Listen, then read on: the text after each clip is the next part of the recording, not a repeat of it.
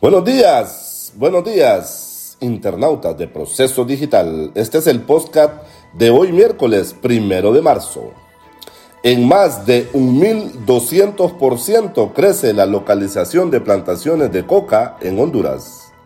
Las siembras de coca crecen de forma vertiginosa en Honduras. En 2022, la erradicación de estas plantaciones ilícitas creció 12 veces con respecto a 2021.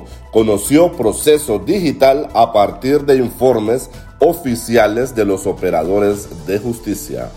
El año pasado, los decomisos de cocaína reflejaron una baja considerable, 7.1 toneladas, si se toma en cuenta que en 2021 fueron 17.8 toneladas de droga incautadas, pero a la par, lo que sí tuvo un incremento dramático fue la ubicación y destrucción de arbustos de coca con 1.231% más.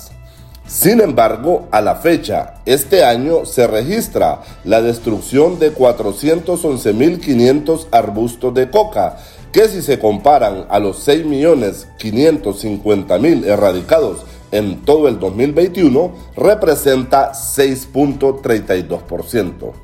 El informe oficial actualizado al que tuvo acceso Proceso Digital da cuenta que en el presente año se han registrado golpes contra el narcotráfico, con el corte e incineración de coca en Olancho, Lloro y La Mosquitia.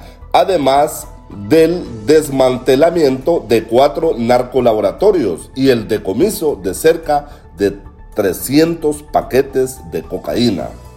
Los datos oficiales dan cuenta que en 2017 en Honduras se registró el hallazgo de 12.000 plantas de coca, 112.000 en 2028, 40.000 en 2019, 424.900 en 2.00020 que fue un año pandemia, y 531.836 en 2021 y ahora 6.550.000 en 2022.